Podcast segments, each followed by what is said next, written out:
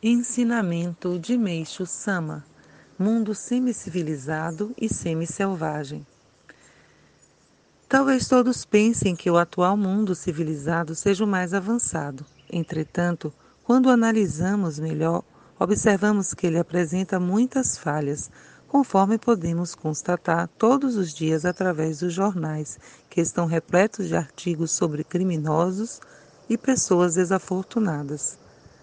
Analisando com imparcialidade, verificamos que as coisas ruins são mais numerosas do que as boas.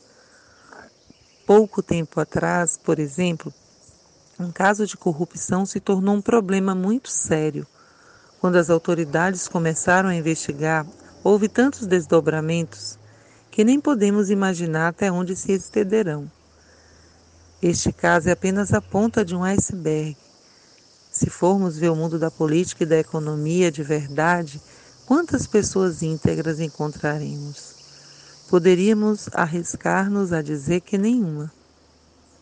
Pensando melhor, o que nos surpreende é que as pessoas envolvidas são cultas com ensino superior. Acredita-se que quando as pessoas possuem curso superior, elas se tornem cultas e sua inteligência se desenvolve de modo que os crimes tenderiam a diminuir. Entretanto, presenciando fatos como os que ora se nos apresenta, ficamos desapontados, só podendo dizer que tudo isso é realmente incompreensível.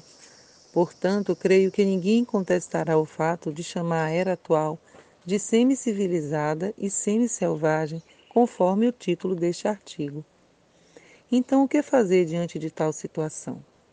A solução do problema não é tão difícil, pelo contrário, é muito fácil. Conforme sempre tenho explicado, é preciso fomentar a educação espiritualista, fazendo as pessoas despertar da educação fundamentada no materialismo. Em termos mais claros, significa destruir o pensamento errôneo de que se deve acreditar somente nas coisas que se apresentam uma forma e não acreditar, na, acreditar naquelas que não a possuem a única man maneira de se conseguir isso é fazer com que seja reconhecida a existência de Deus através da força da religião. Quando isso for do conhecimento da classe dirigente e estender-se até o povo, corrigir-se-á a inclinação errônea de que se podem cometer crimes, contanto que eles não cheguem ao conhecimento de ninguém. Assim, as pessoas não mais conseguirão cometer crimes e, consequentemente, formar-se-á um mundo em que imperem, imperam o bem e a alegria.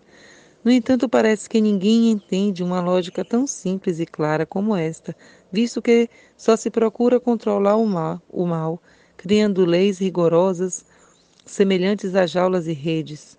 Isso, porém, é o mesmo que tratar os homens como se fossem animais, e é óbvio que esse método não surte resultados positivos. Ora, se não se consegue manter a ordem social, nem mesmo com as malhas da lei, onde estaria a causa do problema? Esta parece ser facilmente notada, porém ninguém a percebe. A sociedade continua sendo uma coletividade constituída de seres meio humanos e meio animais.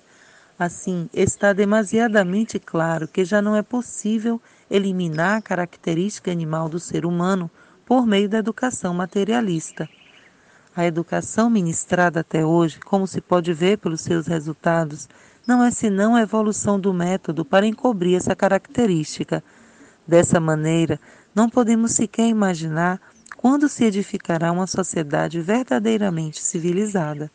Portanto, não há outro método eficiente para solucionar isso que não seja a eliminação da característica animal da alma do ser humano. Este é o papel da religião.